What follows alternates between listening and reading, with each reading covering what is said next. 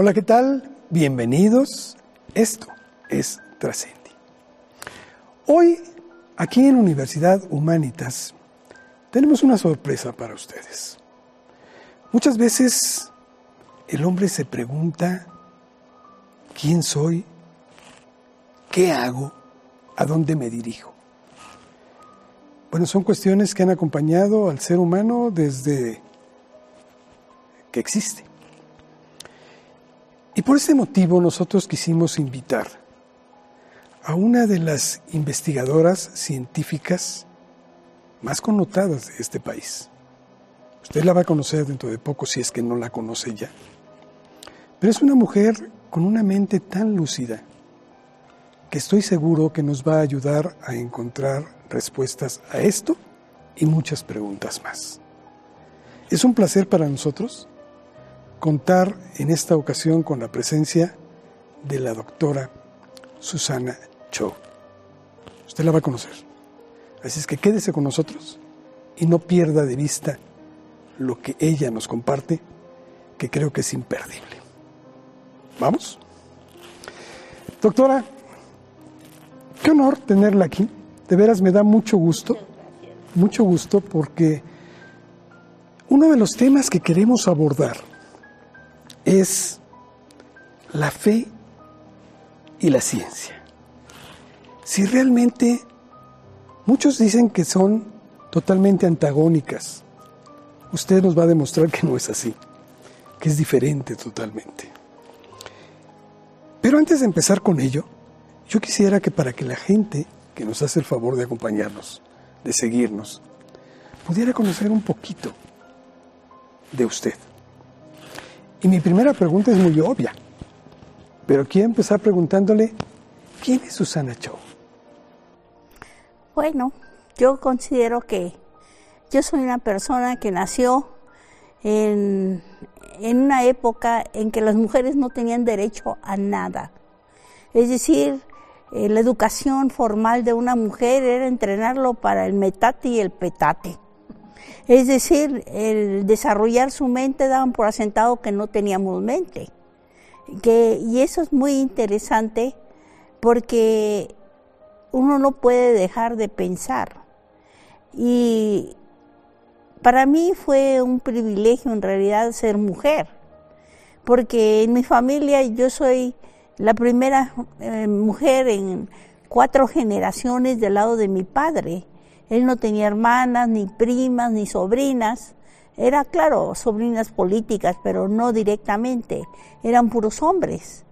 Y este, y entonces cuando él se casó con mi mamá, le dijo, cada uno de los hijos que sea varón, yo me levanto en la noche a cuidarlos. Y mi mamá le pareció un buen trato. Entonces echó tres hombres varones seguidos. Y cuando yo nací, mi padre echó la casa por la ventana porque por fin iba a poder dormir. Pero lo que es increíble es que yo ni siquiera lloraba en la noche. Es decir, yo no era de las personas que, eh, que tenía ese tipo de costumbre, ¿no? De, de estar llorando en la noche pidiendo atención. Y es muy importante porque al final de cuentas yo tuve un padre que a mí me educó como si fuera el centro de su universo, pero desgraciadamente él murió cuando yo tenía cinco años. Mi madre tenía 32 años y tenía seis hijos.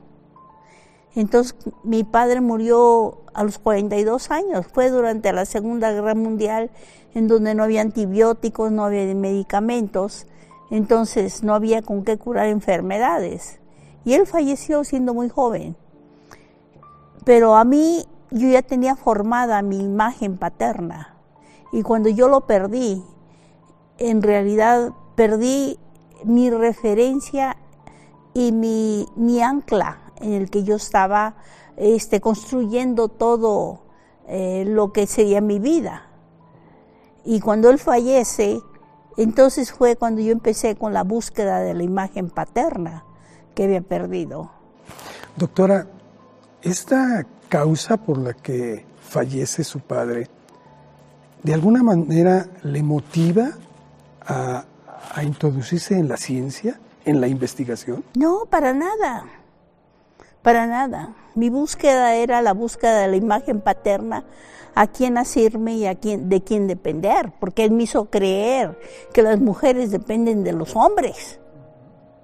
Pero como yo crecí entre puros hombres, mis hermanos y mis tíos, que eran más o menos de la edad de mis hermanos, porque tenía 10, digamos, en la familia de mi abuelo eran 10 hijos, mi madre era la mayor. Entonces, para mí es esa búsqueda de esa imagen paterna. Y lo único que yo tenía era una inmensa curiosidad del porqué de las limitaciones culturales que se le imponían a la mujer. Cuando yo veía a mi madre luchar como una leona para sacar adelante a sus hijos. Es decir, yo estaba tratando de encontrar una identidad. ¿Qué significaba realmente ser mujer? Y como yo crecí entre puros hombres y estudié en el colegio americano, y pues en la cultura del trigo te enseñan a competir, no a depender. Entonces esa, eh, estuve yo en un mundo de, de competencia, pero pues yo no era más que una pobre, débil y frágil mujer. Que demostró que no lo era tanto. Bueno, eso es la imagen externa. Y entonces es donde empieza la búsqueda, la búsqueda de quién soy. Doctora, usted tiene un libro que me encanta, que son algo así como las tres placentas, ¿no? Sí, ese libro lo escribí porque para mí es muy importante saber que nuestra identidad depende también este, de nuestro interior, no nada más del exterior. Porque culturalmente pues nos enseñan, dime cuánto tienes y te digo cuánto vales. ¿No? Dime dónde estás y te digo qué tan importante eres. Y, es, y en esa búsqueda yo tenía muchas preguntas. Y como dice, eh, después de haber estudiado una licenciatura, una maestría, un doctorado, yo descubrí que no necesitas saberlo todo. Lo único que tienes que saber es lo que te preguntan. Y para saber lo que te preguntan, tienes que saber en qué rollos anda el otro para dar la respuesta correcta. Y entonces es ahí donde descubres que tienes las tres placentas, la placenta biológica, que es donde eh, naces como persona, pero luego te meten a la placenta social, y te imponen a base de castigos y recompensas cómo te debes de comportar para ser aceptado en la sociedad en la que te tocó vivir. Y allí tienes tres culturas, la, la cultura del arroz, la del trigo y la del maíz. Y como yo soy una mujer de tres culturas, entonces yo vi que había diferencias en la manera de los valores y, y de las cosas en que se manejaba este, la familia, la sociedad y, y qué era importante para cada individuo. Es diferente la forma en que reaccionan a los sucesos, a los planteamientos, incluso a los anhelos de estas tres culturas. Sí, en las tres culturas tú tienes la cultura del arroz, la cultura del trigo y la cultura del maíz. Y yo soy una mujer tres culturas, porque yo soy de sangre 100% china. Yo nací, crecí y me eduqué todo el tiempo aquí en México. Pero a mí me educaron en un colegio americano desde que tenía yo cinco años. Y hice, hice estudio de posgrado en Europa. Y entonces en la del maíz te enseñan a depender. En la del trigo te enseñan a competir. Y en la, cultura del arroz te enseñan a colaborar, a trabajar en equipo, en donde tienes que tomar en cuenta a los otros, que no nada más cuenta lo que tú puedes desarrollar. Cada una de estas culturas tiene sus pros y sus contras. ¿Usted qué aprendió de todo esto? Oh, yo aprendí una cosa maravillosa, porque al final de cuentas cuando yo tuve la oportunidad de, trabajar en Europa, en Francia, en Rue Bertrand, y me ofrecieron trabajar allá, yo preferí regresarme a México. ¿Por qué? Porque yo descubrí que como dentro de mis creencias como cristiana, cuando te dicen, cuando Jesucristo dijo, este, yo soy el pan de vida y me pregunté yo, bueno, ¿qué clase de pan soy? ¿De arroz, de trigo de maíz? Y descubrí que en la parte espiritual nosotros nos convertimos en una torta de chilaquiles con arroz. Las tres culturas juntas. En, la, en el espíritu yo tengo, debo de tener una cultura de dependencia absoluta de Dios. No le debas nada a nadie salvo el amarlo.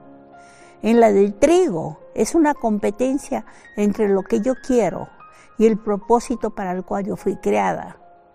Y en la del arroz tenemos que trabajar en equipo para que seamos uno, para que el mundo crea. Porque según la Biblia, pues en Cristo no hay ni judío, ni griego, ni chino, ni japonés, ni mujer, ni hombre. Es decir, en Él manejamos en realidad esa, e, esa identidad desde nuestro interior, no nada más al exterior. Doctora, usted aprende todo esto de muy pequeña y lo pone en práctica. Hay un momento, usted nace en Tampico, ¿no? Yo nací en Ciudad Madero, Tamaulipas, la capital petrolera de México. Ah, nada más, nací. Donde todo estaba condicionado hacia el petróleo. Así es. Y usted decide incursionar en la ciencia y, y, concretamente en la investigación que la lleva de la mano por el petróleo. Pero curiosamente, primero se va a Francia y está allá estudiando, consigue una beca. ¿Cómo estuvo esto? Bueno, la realidad le voy a decir, en mi familia, este, nosotros somos comerciantes. Yo soy hija de comerciantes, hermana de comerciantes, sobrina de comerciantes, nieta de comerciantes. Entonces, usted sabe que cuando uno maneja el comercio, tienes que manejar la problemática humana de la relación gana-gana. O sea, yo nací con eso, esa, es mi genética. Pero yo, yo vivía en Ciudad Madero, Tamaulipas, y nosotros éramos comerciantes de comestibles por mayoreo de maíz, frijol, arroz, etcétera, etcétera. Entonces, manejando todo eso, nosotros teníamos el comercio que distribuíamos a todos los comercios en Ciudad Madero. Y todos nuestros clientes eran petroleros, porque Ciudad Madero es una ciudad petrolera. Y yo tenía tres refinerías, yo vivía en una casa de dos pisos y mi madre me dejó en el último piso, me construyó un pequeño este cuarto en donde era mi, mi estudio. Y yo tenía la visión de las tres refinerías. Y yo tenía la curiosidad de saber qué pasaba en esas refinerías. ¿Qué estaban haciendo? Y más bien mi incursión hacia la ingeniería fue por curiosidad, más que otra cosa. Y, a mí nunca me obligaron a estudiar ninguna carrera, porque las mujeres estábamos para el metate y el petate. Pero este, la situación es que yo teniendo, eh, digamos, éramos seis hermanos, había dos hermanos mayores, después estaba yo y otros dos hermanos menores, y luego estaba mi hermana. Mi madre era viuda y dijo, yo les voy a dar la mejor educación que pueda darles. No, lo, no los puede dar lujos pero sí les puedo dar la mejor educación. Y el día que trabajen yo no quiero que me den absolutamente nada. Todo lo que ustedes adquieran es para ustedes. Pero les voy a pedir una cosa, no me pidan nada, porque eso quiere decir que logré el objetivo de hacerlos seres independientes y autónomos. Entonces, esa era la condición. Entonces mi hermano mayor lo enviaron a Estados Unidos desde que era un adolescente, estudió en High School y entró a Texas A&M se graduó de ingeniero petrolero y posteriormente llegó a ser director de la Halliburton de México. Y cuando él empezó a trabajar, mi hermano, el, mayor que yo, estaba en el negocio ayudando y apoyando a mi madre desde los 14 años. Entonces nosotros, cuando salimos de la eh, yo estudié en una secundaria. Después de que estudié en el americano, yo me salí del quinto año, porque en el, en el americano no te dan certificado de primaria, sino que tienes que estudiar hasta el décimo año, que incluye la secundaria, y de ahí pasas al high school, que es la preparatoria. Y, y mi madre sabía que en realidad no valía la pena invertir en alguien a una alta educación, teniendo todavía más hermanos que tenían necesidad de ser educados porque iban a ser cabeza de hogar.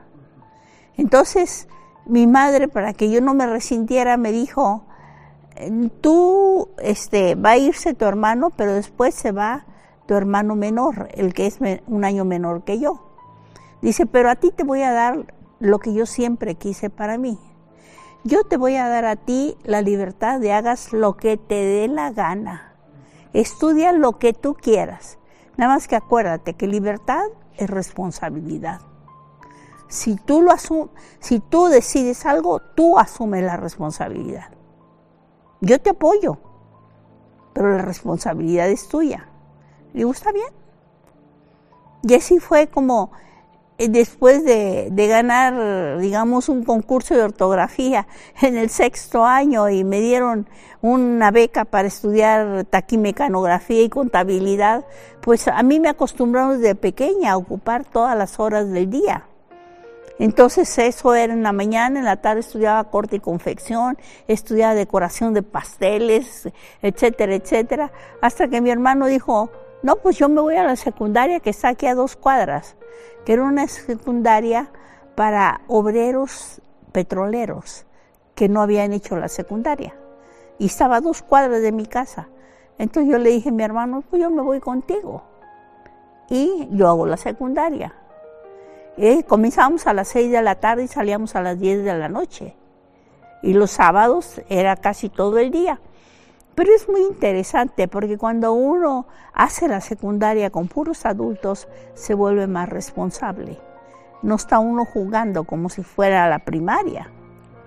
Y este, cuando salió, cuando terminó la secundaria, digamos, salí de la secundaria, el, digamos, la refinería y el sindicato y todo promovieron con el Politécnico que se abriera la vocacional de Ingeniería Química y de Arquitectura Ingeniería Mecánica en, en Madero. Entonces hicieron la convocatoria para que este, los que salían de secundaria pudieran entrar a la vocacional. Y al principio era para puros hijos de petroleros. Pero no sé si afortunadamente o desgraciadamente, los hijos de petroleros en esa época tenían la posibilidad de heredar las plazas de sus padres. Y cuando, entonces es normal que muy pocos quisieran ir a estudiar cuando ellos podían estar ganando y subir con el escalafón. Porque como dicen un buen dicho mexicano, con agua, pastos y dinero, cualquier tarugo es ganadero. Entonces, de esa manera, pues este, se abstuvieron, dejaron muchas plazas vacías y entonces dejaron entrar a más gente. Y ahí es donde, y ahí es donde yo, ahí fue donde yo entré. Ahora, la carrera que iba a satisfacer mi curiosidad de qué pasaba en las refinerías era precisamente ingeniería química. Y así fue como yo estudié ingeniería química. Pero después obtiene usted una beca, o sea, no se conformó con esto, sino buscó una beca y se fue a Francia. Sí, pero no era una ambición por una beca, era una cuestión circunstancial, porque a, todos los que salimos de la carrera de ingeniería nos enviaron este, a diferentes refinerías a hacer nuestras prácticas y de ahí decidían ellos si te contrataban o no te contrataban. Y casi todos los que salieron conmigo eran hijos de petroleros. Entonces a ellos les dieron la preferencia de las refinerías que estaban cerca de Ciudad Madero, porque así no tendrían que gastar. Y a mí me mandaron a la refinería de Azcapotzalco. Hasta acá, la Ciudad de Hasta aquí. Entrábamos a las 7 de la mañana. Y yo vivía con unos tíos en San José de Insurgentes. Entonces tenía que levantarme muy temprano e irme a trabajar. Y era una situación muy difícil. Pero los problemas humanos no se resuelven, se superan, simplemente los superas y adelante y cuando ellos, había mujeres en el laboratorio, pero eran mujeres de ya de, de, de más de 30, 40 años que ya tenían su nicho. Y como era lo único que tenían como oportunidad para las mujeres, era el laboratorio, Entonces yo era una intrusa. Y, finalmente te bloqueaban. Hasta que yo le dije a, a, la persona que estaba de jefe, le digo, usted, yo no puedo hacer nada, ¿no? Ni siquiera me hablaban. Entonces yo le dije, yo lo que voy a hacer es denme usted los manuales, las técnicas para hacer todos los análisis. No, pero están en inglés. Le digo, no se preocupe, yo aprendí inglés antes de aprender español. Y le dije, y ya después de que me lo dio, lo leí y le dije, ahora sí, deme las muestras. Yo las voy a hacer y usted nada más venga y supervise para ver si estoy, estoy en lo correcto. Doctora, usted se convierte en una de las pioneras del Instituto Mexicano de Petroquímica. Porque, pero no, de petróleo. De petróleo. El IMP que está ahí en 100 metros. Lo que sucede es que cuando yo quise entrar a Petróleos Mexicanos, como los que estaban ahí de asesores de los gerentes eran sindicalizados, y los sindicalizados siempre han creído que el petróleo es de ellos, no del país, de ellos y de sus hijos. Entonces yo era una intrusa y resulta que descubrieron que yo tenía un soplo congénito en el corazón. Y entonces me dijeron, no, usted está incapacitada para trabajar, no la podemos contratar. Entonces en ese sentido, yo dentro de mi fe, yo decía, Señor, ¿por qué? ¿Por qué permites que estudie una carrera y luego no me dejas ejercer? Y en ese diálogo con Dios me dijo, dice, me niega Dios, no sé por qué lo que alcanzar tanto anhelé. No puedo su plan divino ver, más tarde lo he de comprender. Y le dije, está bien Señor, si hay algo en mi vida que sirva, tómalo. Yo haré lo que tú quieras. Mi madre me dijo que podía hacer lo que yo quisiera, pero yo quiero lo que tú quieras. Y entonces mi tío, que era más o menos de mi edad, eh, que estudió medicina, le dieron, eh, solicitó una beca para irse a Francia a hacer su especialidad. Y como yo tuve un accidente, justo estuve como seis meses con mi madre ahí hospitalizada en el Seguro Social. Muy grave, ¿no? Sí, muy grave. Entonces, este, me dio la oportunidad de convivir con él y, le dije, pues, yo también me voy a Francia. Y me puse a estudiar francés con una maestra que era profesora, era la esposa de un profesor de matemáticas en el tecnológico de Ciudad Madero. Entonces cuando terminó, este, la maestra era la representante de la Alianza Francesa en México, en Tampico. Y claro, pues no había mucha gente. Y me dijo, y ella sabía que yo era una buena alumna porque había tenido a su esposo como maestro de matemáticas. Y me dijo, ¿no te gustaría tener una beca? Le dije, sí. Y en esa época coincidió la llegada de Charles de Gaulle, el presidente de, Francia, y se abrieron los convenios para el intercambio entre México y Francia. Y como no había muchos candidatos, ella propuso mi candidatura. Y yo tuve que luchar aquí porque muchos de los sinodales, de los que tenían que juzgar, le daban preferencia a los del UNAM, al Politécnico, a las universidades de aquí de México, ¿no? Y yo venía de una escuela de provincia y era primera generación de ingenieros químicos. Entonces prácticamente desde ahí tenías que luchar.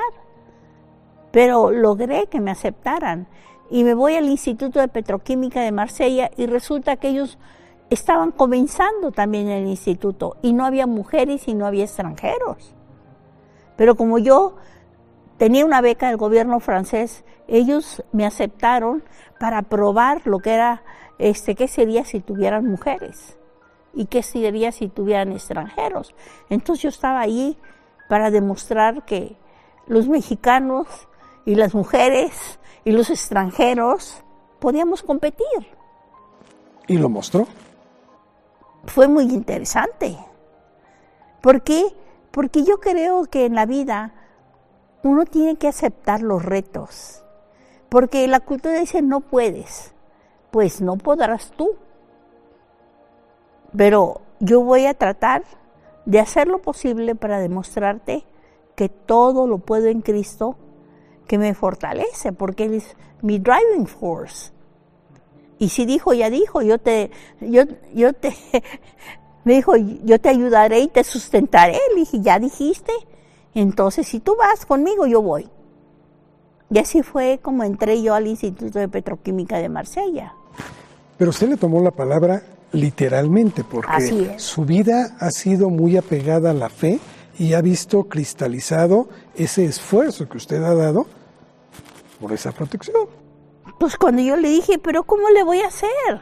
Yo estudié seis meses de francés antes de, de irme a Europa. Pero como yo crecí hablando tres idiomas, el inglés, el español y el chino, pues uno más, uno menos es lo mismo, ¿no? Entonces em, empieza uno, ya sabe uno cómo pegar las, las frases y hacer su mnemotecnia. Entonces yo me fui a Francia y lo que era increíble es que nadie hablaba ahí español, yo era la única extranjera. Y en el dormitorio en donde fui a dar, tampoco había gente de todo, de Madagascar, de, de, los países árabes y de todos los lugares, y cada quien tenía su acento. Y yo dije, bueno, ¿qué más da? Si ellos tienen su acento y todavía están aquí, yo puedo tener el mío, y a mí qué me importa, ¿no? Mientras yo me comunique, yo lo hago. Ahora, yo tenía la ventaja de que yo dominaba el inglés. Entonces yo estaba lo que no podía saber en, francés se lo decía en inglés. Y lo que es increíble es que cuando yo llegué al Instituto de Petroquímica me obligaron a tomar cursos de alemán. Entonces, era todo un reto. Pero yo le decía, Señor, ¿cómo quieres que le haga? Entonces me acordaba y decía, tú esfuérzate y sé valiente. Le digo, ya dijiste, yo me esfuerzo y soy valiente y el resto te encargas tú. Y eso fue. Y así ha sido. Doctora, ¿por qué se regresa a México? Digo, estaba muy bien ya en Francia, estaba encarrerada, como decimos aquí, y les había demostrado que también en San Juan hace aire. ¿Por qué regresa a México? Porque yo sentí la necesidad de mi país. Es decir, nosotros arrancábamos la petroquímica. Apenas estaban poniendo las primeras plantas para hacerlo de silbenceno, o sea, detergentes. Y entonces yo sentí que era más necesario que yo regresara, porque al final de cuentas se me ha dado la beca para que pudiera yo este, aportar al bien del país y mejorar las relaciones entre México y Francia. Es decir, además yo creo que cuando, cuando yo regresé de Francia, abrieron el Instituto Mexicano del Petróleo. Y Tenían ahí capacitación y cosas de esas, pero no tenían investigación. Y yo fui de las primeras investigadoras especialidad, especializada en petroquímica, que es toda una especialidad. Que había, fui de las primeras ingenieras petroquímicas en México. Que por cierto, obtuvo usted ahí un premio que me gustaría que lo narrara, porque tuvo que luchar también contra el machismo y, hubo por ahí una forma en la que el concurso le permitía que no supieran que era usted quien participaba. ¿No lo cuenta? Sí, yo creo que eso fue muy interesante porque yo regresé con una maestría y una especialidad. Pero entonces regresé justo cuando iba a ver el séptimo Congreso Mundial del Petróleo. Y México iba a ser aquí en México. Y yo le prometí al director del Instituto de Petroquímica que yo iba a estar en ese congreso. Pero cuando yo regresé, tuve una cuestión familiar que tuve que irme a San Antonio. Y entonces ya cuando regresé en, este, en, el año del congreso ya tenían ocupadas muchas de las plazas. Y entonces este, eh, pues, estaban buscando investigadores. Entonces me invitaron a que fuera eh, a entrevistarme ahí con el director y yo fui. Es más, yo tenía una oferta porque había una compañía norteamericana que también estaba obteniendo los permisos para desarrollo petroquímico, una planta petroquímica muy grande aquí en México. Y este hombre había sido compañero de universidad de mi hermano. Y cuando mi hermano le dijo que yo regresaba, ese se interesó en contratarme. Y yo hablé por teléfono con él y prácticamente tenía el contrato. Pero dijo, todavía no tenemos todos los permisos, espéreme seis meses y este y entonces ya mm, arrancamos, dice, porque mi intención es que usted la mandemos a Houston a entrenarla en la planta para que después se haga cargo de la investigación y desarrollo aquí en México. Y entonces yo fui al Instituto Mexicano del Petróleo y tenían ahí muchos equipos y muchas cosas. El director me puso ahí a una persona que me mostrara todo y yo fui. Y cuando yo regresé con el director me dijo, bueno, dice, entonces ya se decidió quedarse a trabajar con nosotros. Le dije, no. Y me dijo, ¿cómo que no? Le digo, no, porque esta es una institución del gobierno. Y aquí el conocimiento no tiene ningún valor. Aquí lo que tiene valor son los contactos. Y entonces, aquí es más importante no who que no how. Saber con quién que saber cómo. Digo, no, no me interesa. Dijo, ¿por qué vino? Digo, la verdad es que yo ando buscando el poder participar en el Congreso Mundial del Petróleo. Porque se lo prometí a mi directora ahí en Francia. Y me dijo, bueno, si usted se contrata, la mandamos como secretaria de las mesas, de alguna de las mesas del Congreso, y este, sería su primera labor, y le damos un contrato de seis meses. Le está bien. Pero esos tipos me ofrecieron un sueldo con una especialidad, una maestría y una licenciatura de pasante de licenciatura. Eso le da una idea del concepto que ellos tienen. Pero yo lo acepté. ¿Y por qué lo acepté? Porque yo ya tenía una oferta de una compañía americana. Y el Instituto Mexicano del Petróleo habría de ser la institución en donde tenía que pasarse el, ¿cómo se llama? Esto que le llaman el control de calidad de los productos que pueden salir al mercado y yo quería saber cómo trabajaban en el IMP. Es decir, me iban a entrenar allí y todavía me iban a pagar. Está bien. Poco, pero le iban a pagar. Ya después el dinero es lo de menos. Y yo me contraté. Pero cuando yo empecé a trabajar con ellos. Empezaron, yo empecé, yo sabía sobre petroquímica, sabía sobre petróleo, yo sabía cómo aprovechar desperdicios de, desarrollos y conocía el, lenguaje de los ingenieros, entonces yo me salí a generar mis proyectos y pudimos pude elaborar allí un, un problema que tenían de cómo eliminar metales para evitar que se envenenaran los catalizadores. Un proyecto sencillo. Y entonces saqué eso, entrené a la gente, lo metimos a, escala piloto y todo, y metimos una patente. Y entonces este el director cuando ah, y para eso, entonces él me ofreció que me fuera a sacar mi doctorado, porque yo tenía nada más una maestría y una especialidad. Pero yo era la única que sabía sobre petróleo, porque todos los demás que estaban ahí eran puros químicos, que el petróleo no contaban más que por la P de, petróleo, ¿no? No sabía nada, yo estuve dando cursos sobre petróleo y petroquímica. Es más, yo escribí un libro sobre petroquímica que se llama Petroquímica y Sociedad que fue publicado por el Fondo de Cultura Económica, la sociedad y también el CONACYT y por la Secretaría de Educación Pública. Ya se han vendido más de 100.000 ejemplares por todo el mundo, ¿no? Porque está a nivel de secundaria. Y entonces, cuando el director este, dijo, no, dice, te tienes que ir a sacar el doctorado, porque si no, estos que estaban mandando a muchachos que, tenían la licenciatura, becados. Entonces, porque en un doctorado tú vas y te unes a un grupo de investigación. Y es como si te ponen al que organiza el banquete y, te especializan en picar cebolla, ¿no? Y sobre eso te dan tu doctorado. Pero tú no sabes ni para qué sirve. Y yo le dije que no me interesaba tener un... Máxime que estaban ofreciendo becas de 450 dólares.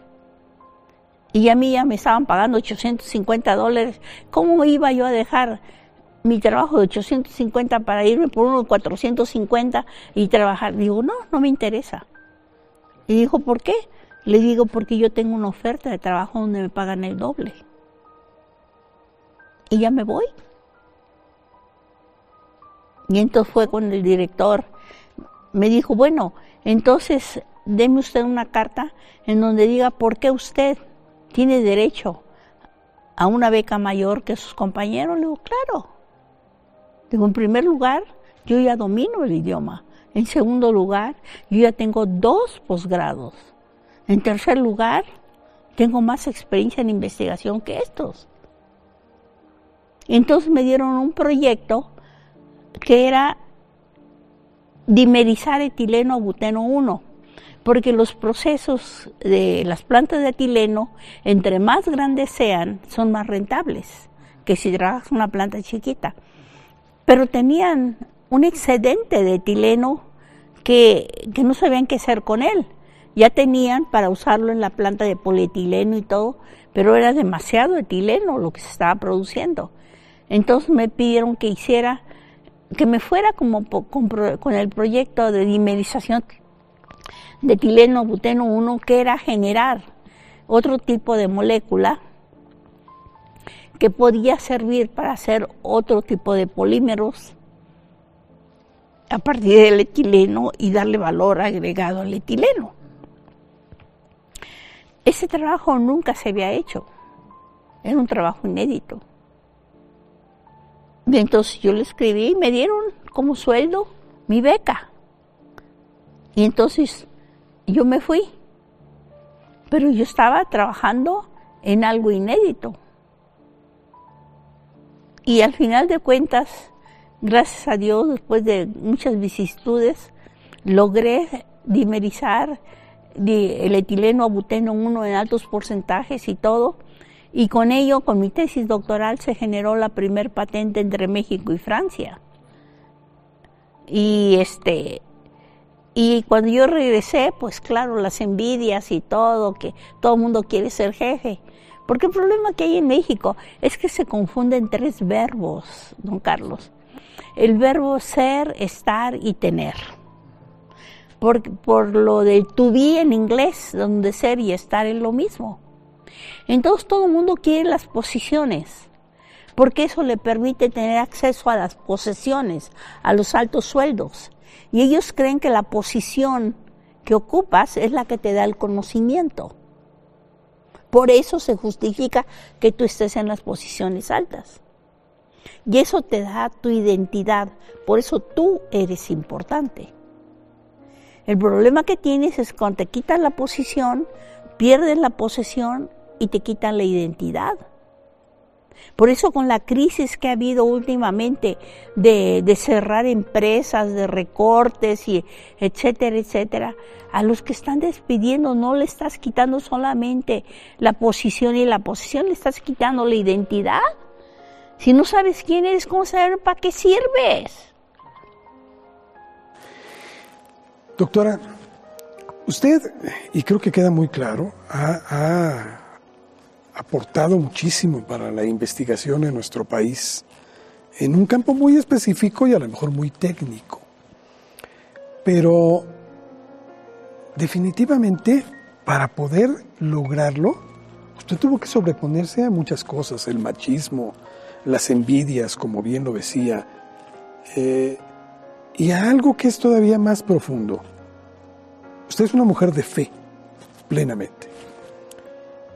Y parece que algunos, a la persona que es de fe y la manifiesta, lo ven como tonto, lo ven como iletrado, lo quieren hacer menos en una palabra. Y usted demostró que no, que esto no es así. Hay un encuentro que tiene usted con uno de sus compañeros que me gustaría que nos relatara, porque él se preguntaba, como una mujer tan inteligente, tan sabia en el mundo secular, ¿cómo podía tener esta fe?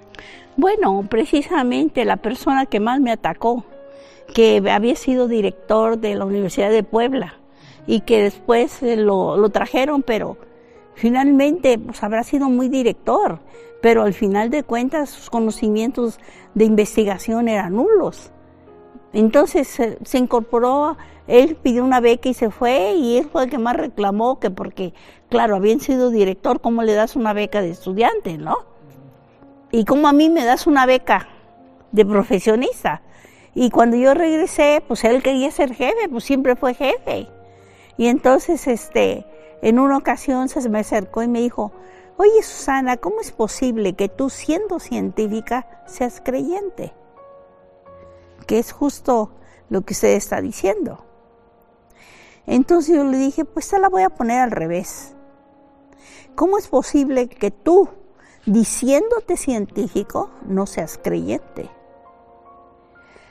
Creo que eso se debe a que tú sientes que el papel que te dieron con tu doctorado te hizo un todo y que no hay nada nuevo bajo el sol que tú no puedas saber porque tú te sientes Dios y crees que por lo tanto el mundo gira alrededor de ti y que nadie puede saber más que tú porque tú tienes un doctorado. Digo, pues permíteme decirte, colega, que si esa es tu manera de pensar, pues yo francamente creo que eres un imbécil. Yo no. Yo reconozco que Dios es el creador de los cielos y la tierra. Él hizo todo. La ciencia lo único que hace es estudiar la naturaleza, cómo trabaja la naturaleza. Y le dije, y para mí como creyente, pues yo lo consulto al que lo hizo para preguntarle cómo lo hizo. Y eso se llama creatividad. Digo, por si crees que mi fe me hace una tonta. Usted habla que la fe es una lucha por la vida. Bueno, yo creo que la, la fe es una creencia en donde tú le apuestas tu vida. Te la crees. Y, y te apegas a ello. ¿Por qué? Porque tú crees en un Dios que es inmanente, que es el creador de los cielos y la tierra. Ahora, cuando uno estudia el cristianismo, empieza uno a analizar las cosas y al final de cuentas es muy interesante esta cuestión de por qué la fe y la ciencia son complementarias. Porque al final de cuentas, las carreras ingenieriles suelen atraer mucho a los introvertidos individualistas, sobre todo carreras técnicas, porque estos se limitan a ponerle límite a los problemas. Entonces, cuando tú le pones límite al problema, todo lo que tú propongas para dar la solución es convergente. ¿Sí? Pero la verdad que descubres es verdad dentro de los límites que tú mismo pusiste, no son verdades universales. ¿Sí? Entonces la situación es que la gente es introvertida, individualista, porque no sabe manejar la problemática humana. La mente sana ve las cosas como son, la mente enferma distorsiona lo que ve, la mente inculta no alcanza a dar sentido a lo que ve. Y para poder tener una mente sana que ve las cosas como son, tú tienes que aprender a usar el cerebro en Windows. Tienes que manejar cuatro conocimientos para analizar cualquier problema. El científico, el que da soluciones convergentes. Filosófico, conócete a ti mismo y conozca a los demás. El ideológico, la ciencia que estudia el ordenamiento y concatenación de las ideas. ¿Cómo ordenas tus ideas? ¿Cómo te impusieron a base de castigos y recompensas? ¿Cómo te debes de comportar para ser aceptado en la sociedad en la que te tocó vivir? Y no es lo mismo que te eduquen en la cultura del arroz, en la del trigo, en la del maíz. y el conocimiento teológico, el creador de los cielos y la tierra. Y si usted lo analiza, el único que tiene soluciones convergentes es el primero. Los otros tres son problemas humanos, porque el conocimiento de Dios es cuál es tu relación con el Dios en el que tú crees. ¿Eh? ¿Eso nos convierte en que debemos de ser más humildes? Claro, porque la, el complejo de superioridad y de inferioridad tiene el mismo origen. Es la inseguridad. Es tu manera de proyectar tu inseguridad. Es una Por eso la humildad dice cuando el que se humillare será ensalzado y el que se ensalzare será humillado. Porque la vida misma se encarga de meterte en tu nivel de incompetencia. ¿Sí? Doctora, usted tiene una larga trayectoria y se dice que no, no siempre es coherente muchas personas con lo que dicen y con lo que hacen. Yo usted la he visto muy coherente siempre. De hecho, aceptando siempre que hay situaciones que debe de aprender uno a reconocer que no tiene el control y que hay otros caminos. Usted narra una anécdota que quisiera que nos compartiera con aquel compañero con el que usted salió y le pidió que dejara su carro en un lugar. Y que después llega y tiene una gran sorpresa. Pero ese comportamiento y lo que nos cuenta después de esa calle en la cual vamos sobre diferentes tonalidades en el semáforo, creo que habla mucho de cómo usted ha encontrado soluciones prácticas a problemas específicos. ¿No lo comparte? Sí, cómo no, esa es una ocasión en que yo estaba en la iglesia y estacioné mi coche. Entonces una familia que era nueva y yo la tenía como alumno dentro de la escuela dominical, este, me invitó a comer y me dijo, deja tu coche, vámonos en el nuestro para que vayamos platicando.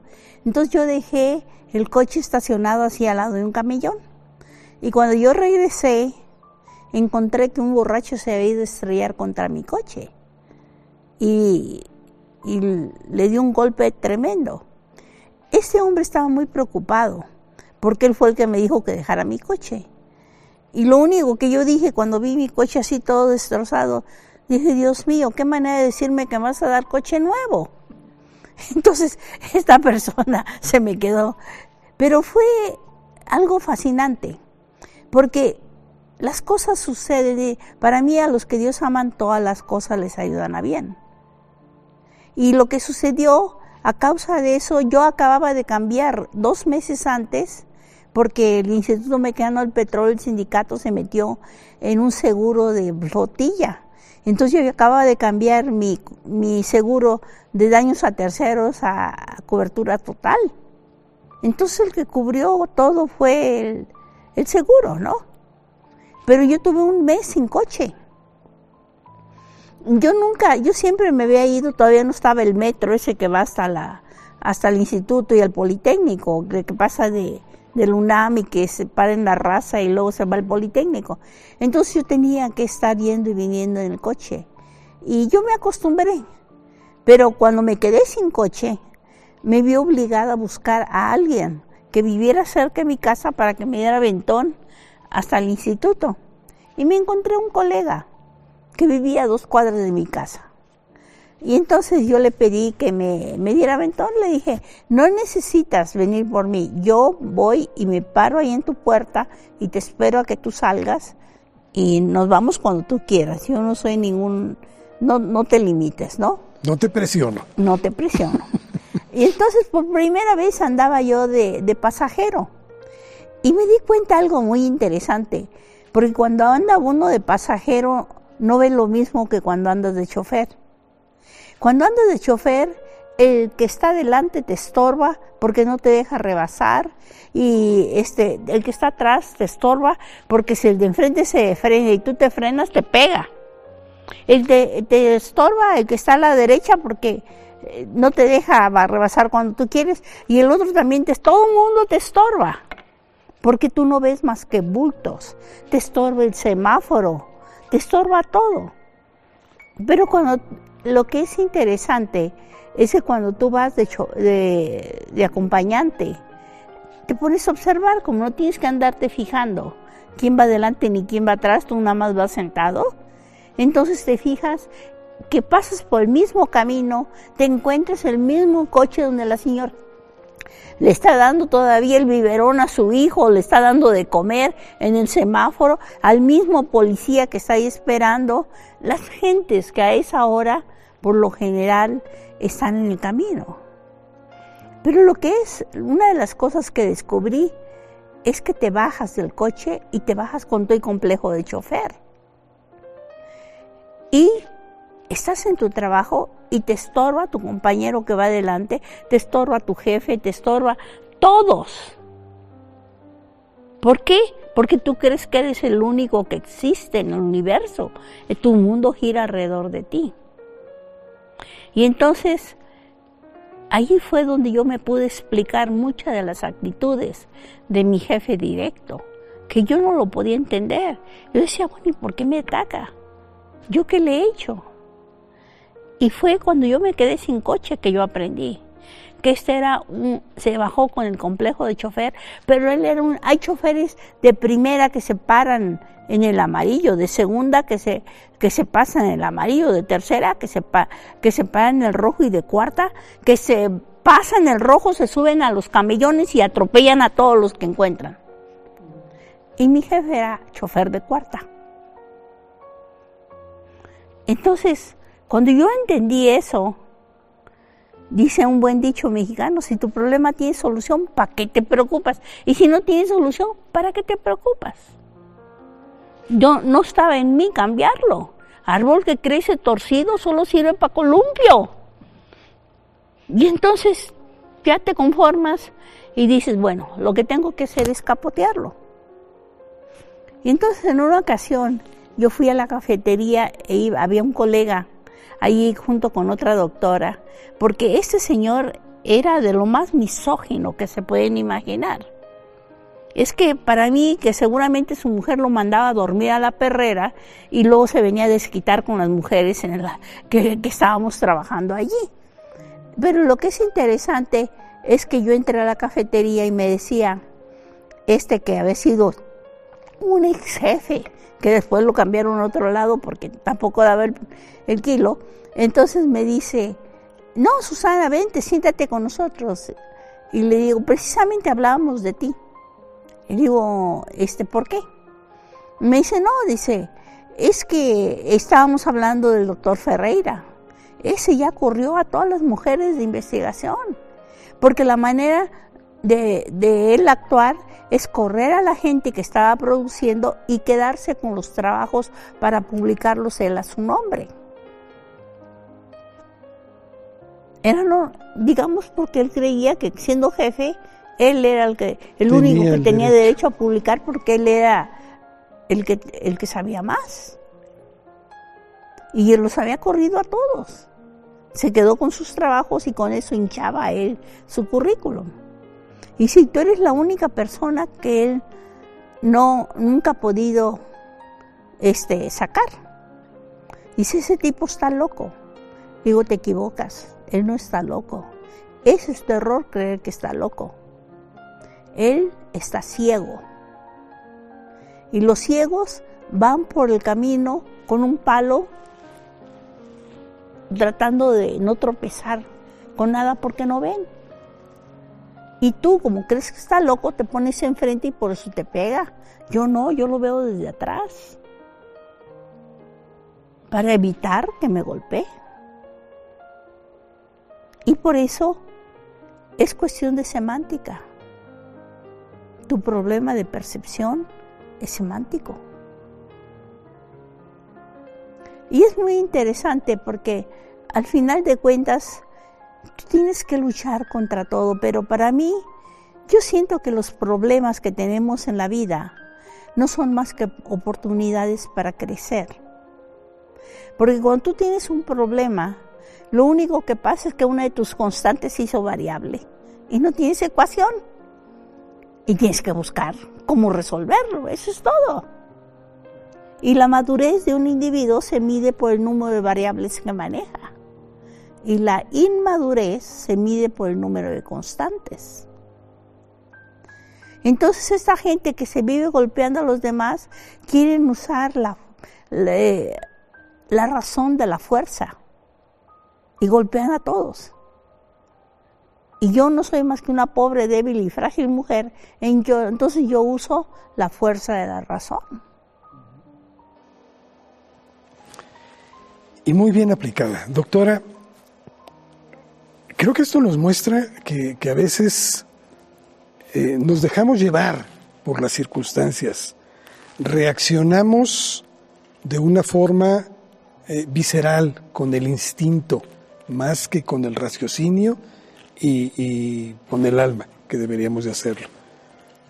¿Hay algún consejo que usted pueda compartir para la gente que nos escucha de, al fin y al cabo, cómo transitar por esta vida? Pues yo creo que el hombre está formado de espíritu, alma y cuerpo. ¿Sí? En su espíritu, como dice, nosotros fuimos creados a la imagen y semejanza de Dios, pero Dios es espíritu. Tu verdadera fuerza está en tu espíritu. Y cuando uno lee la Biblia, pues te habla sobre el pecado original y cómo el hombre decidió estar, eh, que estaba unido con el espíritu a través del espíritu de Dios. Él era el mayordomo de la creación. Es decir, lo único que tenía que hacer era consultar al Creador para decir qué es lo que tenía que hacer cada día. Y le ponía nombre a los pajaritos y a los animales y todo. Se la pasaba campechanamente.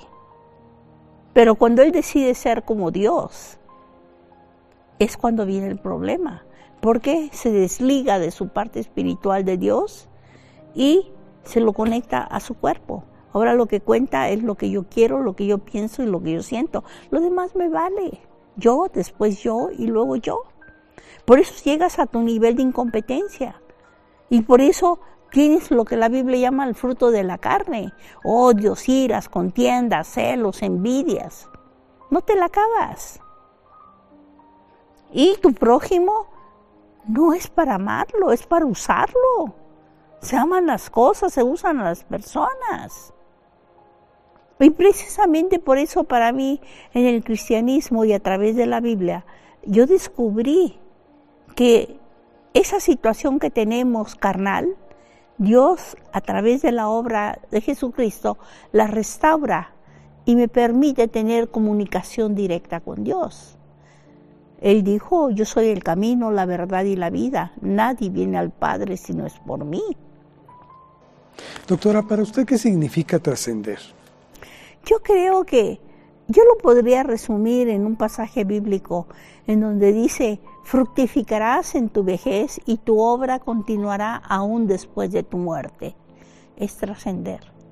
Que la vida, digamos, las cosas que tú ves, no solo que tus acciones van mucho más, más allá que lo que tú estás viendo y midiendo sino que tiene, trasciende a lo invisible, intangible, inmedible, que es el efecto en los demás. Por eso es muy interesante.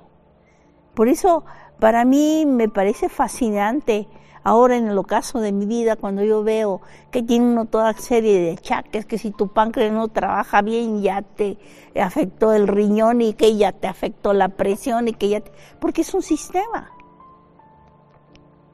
Y por eso en el cristianismo dice que, que, que, nosotros como cristianos y como herederos del reino de Dios somos el cuerpo de Dios, de Cristo y Cristo es la cabeza. Él es el que da las órdenes a cada uno de los órganos y nosotros tenemos que trabajar en equipo para construir y traer ese reino de Dios sobre la tierra. En algo no coincido con usted, en que dice que es su ocaso. Yo son los mejores 83 años que he visto de cómo se lleva una vida en plenitud. creo que usted lo ha conseguido. Bueno, pero es que dice, los que esperan en Él tienen nuevas fuerzas. Levantan sus alas como águilas, corren y no se cansan, caminan y no se fatigan. Los jóvenes se fatigan y se cansan, pero los que esperan en Él tienen nuevas fuerzas. ¿Por qué? Porque usted sabe, en un vehículo, lo que cuenta es el motor. ¿Cómo si tiene un BMW, una carrocería BMW con un motorcito de, cuatro cilindros? En cambio, si usted le mete un, motor de ocho cilindros a un Volkswagen, un bochito, puede correr más. Es que la gente descuida porque cree que la, la, única realidad que ve es la que maneja hechos visibles, tangibles y medibles. ¿Sí? Y todo lo que no maneja ese tipo de hecho son cuestiones subjetivas que no tienen ningún valor. Y para mí, a la luz de la ciencia, es un concepto absurdo. Porque la luz, del, la luz, el espectro luminoso, tiene una parte visible, que es del infrarrojo hacia la derecha, y una parte invisible, que es del ultravioleta hacia la izquierda, en donde se manejan las altas frecuencias y las, eh, ¿cómo se llaman? Las altas energías.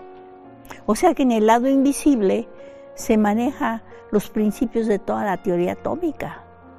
Por eso la Biblia dice que lo que se ve es transitorio y lo que no se ve es permanente, porque Dios hace lo que se ve de lo que no se ve y lo que es de lo que no es. Entonces, ¿qué es la realidad? ¿Lo que se ve o lo que no se ve? Entonces, indudablemente la creatividad viene cuando usted puede ver lo que los otros no ven y pensar en lo que los demás no piensan. ¿Por qué? Porque tiene el ojo que ve y el oído que oye es un regalo de Dios para tener una mente sana que ve las cosas como son. Doctora, de veras, gracias porque creo que nos hace reflexionar sobre muchas cosas.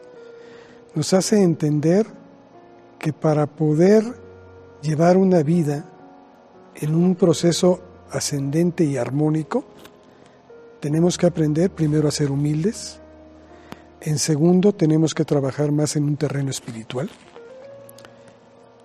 y en tercero entender que no somos el ombligo del mundo. No todo gira en nuestro entorno. Hay cosas más importantes que es al final de cuentas lo que nos hace ser exitosos. Así es.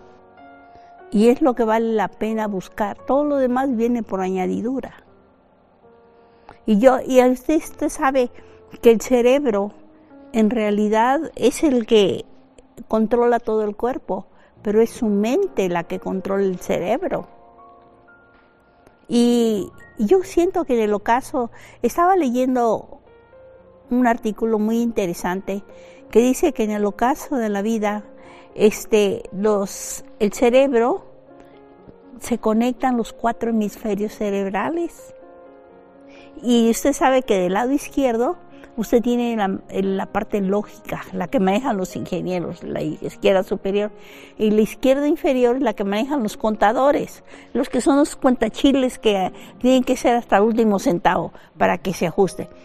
Pero del lado derecho, en la parte inferior, se maneja el hemisferio que maneja las relaciones humanas, la sensibilidad y la parte superior es la que puede ver la situación de manera holística. Y es muy interesante porque la experiencia en la vida, la sabiduría consiste en eso. Enséñame de tal manera a contar mis días que traiga al corazón sabiduría, que tengas la capacidad de conectar los cuatro hemisferios. Porque usted ve, el hemisferio de la, de la creatividad está justo opuesto al que quiere todo exactamente. Y acá el de la lógica es el que está opuesto al de la paradoja, que son las relaciones humanas. Y lo que es interesante, ¿sabe qué es, don Carlos? Es que nosotros vemos que de los cuatro conocimientos, científico, filosófico, ideológico y teológico, el único que tiene soluciones convergentes y lógicas es el científico. Los otros tres son puros problemas humanos. Y los problemas humanos no son lógicos, son paradójicos. Son dos verdades en aparente contradicción. No es una verdad y una mentira, son dos verdades. Usted no opina igual siendo rico que siendo pobre, siendo joven que siendo viejo, siendo mujer que siendo hombre, siendo tercermundista que siendo del primer mundo. Y los dos tienen razón. Pero el hombre no ha podido, para manejar una paradoja, se requiere una mente privilegiada. Manejar dos verdades aparentemente opuestas, simultáneamente, sin volverte loco, necesita ser un genio. Y entonces lo que es interesante es que el hombre ha simplificado ese problema y ha dicho, si tú tienes el poder, entonces tú puedes establecer tu verdad como la única verdad. Y lo que pasa es que nos manejamos entre puras verdades a medias. Y la mitad de una verdad es una mentira. ¿Ve? Es una mentira. Y es donde yo he encontrado que en el cristianismo yo encuentro la respuesta. La respuesta está justo que Él dijo, yo soy el camino, la verdad y la vida. Y como Él no es una verdad a medias, de otra manera sería una mentira, Él te enseña a manejar la paradoja. Yo como cristiana, yo creo en puras paradojas. Yo creo que aquel que no podía ser contenido ni por el cielo ni por la tierra fue contenido en el vientre de una virgen. Yo creo que el autor de la vida murió para que yo tuviera vida. Yo creo que aquel que todo lo poseía se hizo pobre para que yo en esa pobreza fuese enriquecida. Y todas sus enseñanzas, epístolas, paulinas, puras paradojas. No te dejes vencer de lo malo, más vence con el bien y el mal. Ama a tu enemigo. Si te ensaltas vas a ser humillado. Si te humillas vas a ser ensalzado. Quieres hallar tu vida, la vas a perder. Porque el lenguaje de la vida es paradójico. Y por eso yo siempre les he dicho, cuando uno dice, Señor, hagas en mí tu voluntad, por lo general te pone a hacer lo que no te gusta hacer hasta que te guste. Porque te tiene que enseñar la otra mitad de la verdad. ¿Por qué? Porque nosotros como seres humanos en el humanismo manejamos al yo como el centro del universo. Y la madurez de un individuo se mide por el número de variables. Aquí manejas una sola variable, yo, después yo y luego yo. Y en el cristianismo se maneja sistema, Dios, tu prójimo y tú mismo.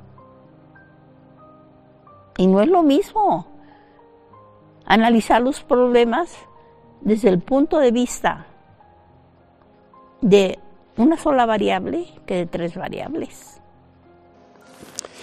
Doctora, nos deja con muchas cosas que, que reflexionar.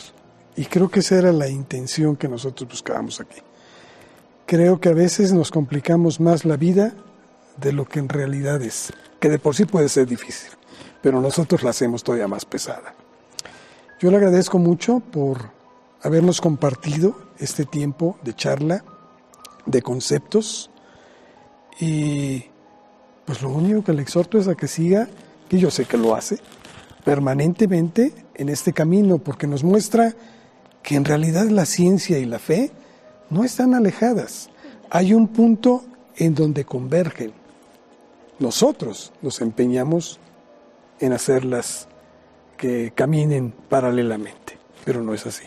No, y es que yo, eh, precisamente en la última conferencia que di, estaba hablando muchas veces que en la ciencia tú dices, no, es que para algo sea real tiene que, tiene causa y efecto. Y en la religión y en, en la fe no manejas causa y efecto, luego te equivocas. Para mí la causa de todo es Dios y el efecto es el que hace en mí cuando yo veo cuál es su voluntad para mi vida y cómo resolver mis problemas concretos. Con eso me quedo. Doctora, es un placer. Gracias, gracias, por su tiempo. Yo solamente quiero terminarles terminar con un- una reflexión. Cuando yo creí que lo sabía todo, me dieron una licenciatura. Cuando yo me di cuenta que yo no sabía nada, me dieron una maestría. Pero cuando yo me di cuenta que yo no sabía nada, pero los demás tampoco, me dieron un doctorado. ¿Por qué? Porque muchas veces en nuestra educación formal te limitan a que tú des respuestas a las preguntas que otros te hicieron. Y entre más te acerca a lo que el otro quiere oír, mejor calificación tienes.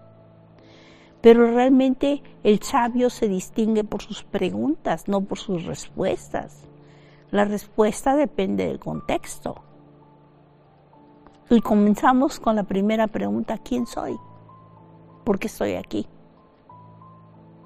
¿Y qué espera Dios de mí? Gracias. Caray, tengo mucho que reflexionar esta noche. Gracias, gracias, don. Carlos. Gracias de veras por esta participación. Muchas gracias. Y a usted que nos hace el favor de seguirnos, creo que todo te ha dicho. Tenemos que reencauzar nuestros pasos. Tenemos para encontrarle sentido realmente a esta vida, aferrarnos a algo. Y creo que eso, no hay nada como la fe, doctora. Así es que ahí está la tarea. ¿Cómo lo hacemos? Depende de cada uno. Gracias. Hasta la próxima.